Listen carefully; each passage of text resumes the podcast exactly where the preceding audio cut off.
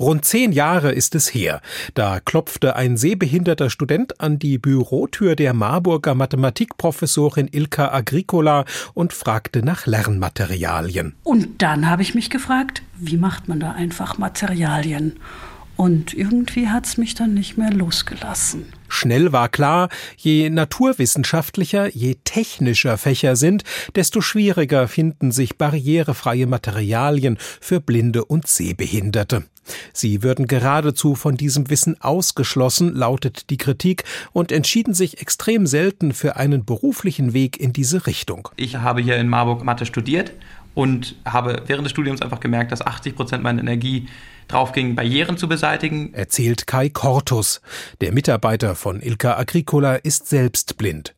Geradezu paradox seien viele Hürden, mit denen er in der Mathematik zu kämpfen hatte. Wenn man als sehender Mensch normal konfrontiert wird mit mathematischen Inhalten, dann weiß man, wie die dargestellt werden. Also ich weiß, welche griechischen Buchstaben für welche Inhalte verwendet werden, wie ein Wurzelzeichen aussieht und die sind einheitlich. Und es wäre schön, als sehgeschädigter oder blinder Mensch eben dieselbe Universalität auch vorzufinden. Denn Wurzelzeichen oder griechische Buchstaben seien völlig uneinheitlich dargestellt in den Computerprogrammen oder Lernunterlagen, die er nutzen kann.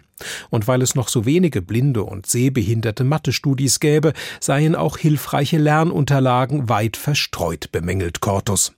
Abhilfe schaffen soll hier nun das Projekt Math for VIP und das für alle Fächer, in denen Mathe lernen wichtig ist. Unsere Vorstellung ist, dass es im ganzen deutschsprachigen Raum Materialien gibt, die die Grundlagen der Mathematik aufarbeiten. Das Schöne ist ja, Mathematik ist zeitlos, sodass man wirklich davon profitieren kann, diese Materialien bereitzustellen. Und zwar zunächst in Form einer Internetplattform, sagt Ilka Agricola.